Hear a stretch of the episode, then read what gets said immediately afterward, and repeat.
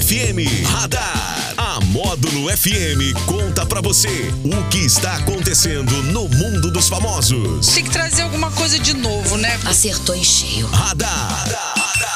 Módulo FM. Oferecimento. Só multas patrocínio 3515-0452. Ô, maravilha, esse é o Radar com participação especial do DJ Borges. Ele entra falando antes da gente, rapaz. Brincadeira. É, Bom você dia, Daniel Henrique. Os caras não esperam eu mo- molhar a palavra. Então, Bom dia pra todo mundo e tchau. Tá aí, ó, nosso programador DJ Borges. Isso aí. É, ele que tá tocando muito aí por toda a região, cara espetacular, né? Alô, meu querido Daniel Henrique, o que trazes para a gente neste radar de hoje? Hoje é dia 11, temos várias Sim. datas comemorativas. Ó, isso é bom, hein? É o dia da televisão, Oh, que maravilha, rapaz. também o dia do advogado, Hum, o dia do estudante, é o dia do estudante, e também o dia do garçom. que beleza, rapaz. Garçom aqui nesta, Nesta mesa, de bar. bar. Aí, ó. E o dia internacional da logosofia. Ó, mas muito, muita coisa importante aí, né? Parabéns aí a todos os, os comemoráveis nessa data. Com certeza. E o ator Pedro Cardoso, ele usou o Instagram para fazer um desabafo sobre a série Área de Serviço, que ele criou em parceria com a mulher Graziella Moreto.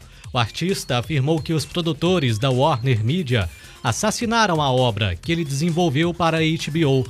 O ator acusou Monique Gardenberg, co-produtora da série, de excluí-lo do projeto, ficando com a posição de diretora-geral depois de uma negociação que teria sido feita de forma secreta com a Warner Media. O Pedro Cardoso gravou um vídeo aí para as redes sociais contando um pouco dessa situação.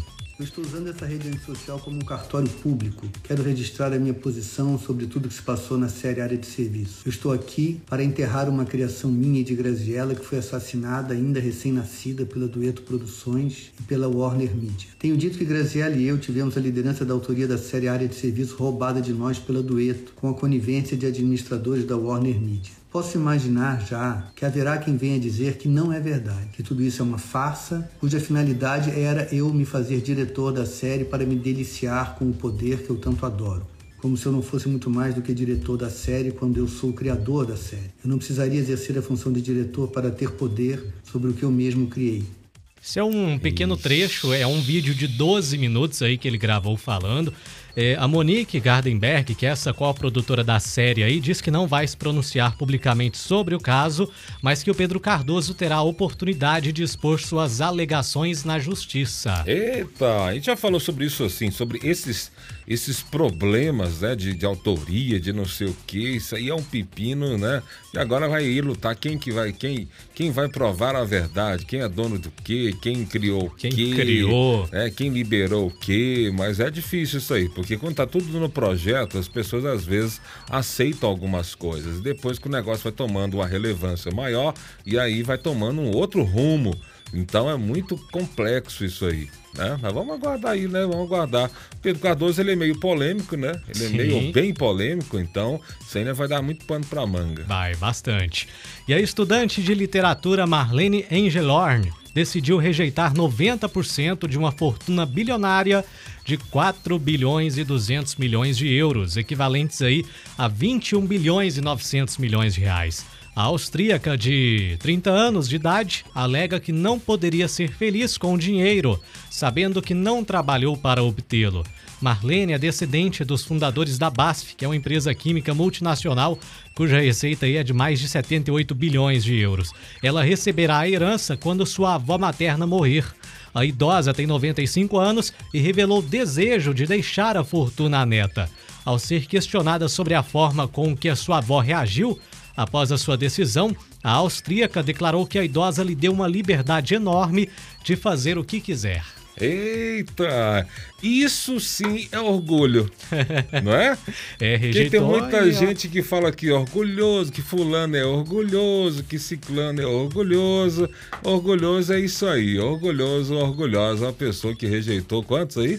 Uma fortuna de 4,2 bilhões de euros. 4,2 bilhões milhões de euros. Isso é uma pessoa orgulhosa. Não trabalhou para tê-lo e aí vai abrir mão, ou quer abrir mão. Mas isso é difícil. Acho que não vai conseguir abrir mão, não. Não sei, não sei. É, porque a avó quer que ela receba, Quer que ela quer que fique receba. com ela, é, né? ela pega e doa tudo depois, É. né? Faz um. Assim, ela vai rejeitar 90%, quer dizer, 10% ela vai ficar. Ah, então ela não é tão orgulhosa assim. É, um pouquinho ela vai pegar.